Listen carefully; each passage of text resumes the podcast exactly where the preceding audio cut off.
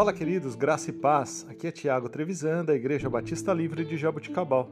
Vamos para o nosso devocional 242. Texto de hoje, Lucas, capítulo 4, versículos de 1 a 12. Jesus, cheio do Espírito, voltou do Jordão e foi guiado pelo mesmo Espírito no deserto, durante quarenta dias sendo tentado pelo diabo. Nada comeu naqueles dias, ao fim dos quais teve fome. Disse então o diabo: se és, filho de, se és filho de Deus, manda que esta pedra se transforme em pão.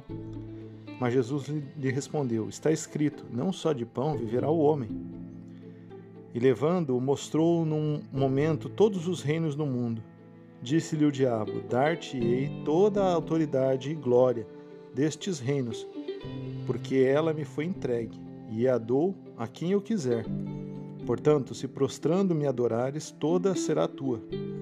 Mas Jesus lhe respondeu: Está escrito: Ao Senhor teu Deus adorarás, e só a ele darás culto.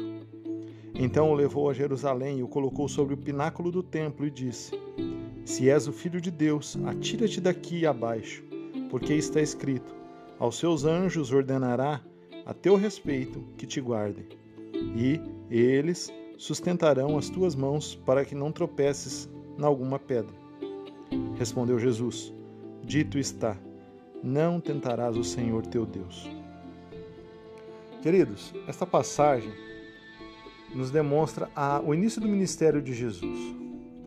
E nós vemos aqui um momento de fragilidade do Senhor Jesus, no sentido da sua carne, pois ele estava há 40 dias sem se alimentar, 40 dias sem ingerir nada, e o diabo aproveita esta oportunidade para tentar interferir nos pensamentos e nas atitudes do Senhor Jesus. A questão é: quantas vezes nós estamos fragilizados e estamos é, propensos a pensamentos que não agradam ao Senhor? Diferentemente do Senhor Jesus, aqui neste caso. Mas o diabo aproveita estes, estas oportunidades e esses momentos de fraquezas nossas para usar os nossos próprios pensamentos contra nós mesmos.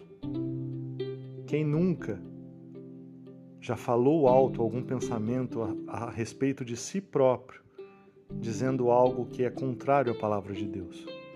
Nós vemos aqui nesta passagem que o Senhor Jesus responde às indagações do diabo com a própria palavra de Deus.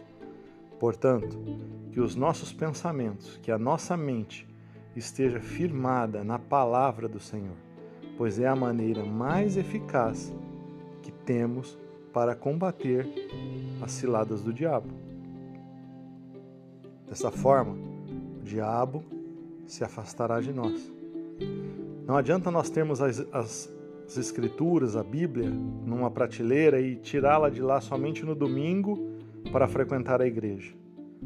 Nós precisamos meditar na palavra dia a dia, assim como está escrito em Romanos 12, 2, para que a nossa mente seja transformada, para que a nossa mente seja alterada de acordo com os padrões da palavra de Deus.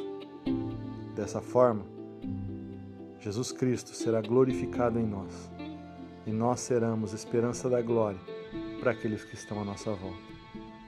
Deus abençoe o seu dia, em nome de Jesus. Tenha um excelente final de semana.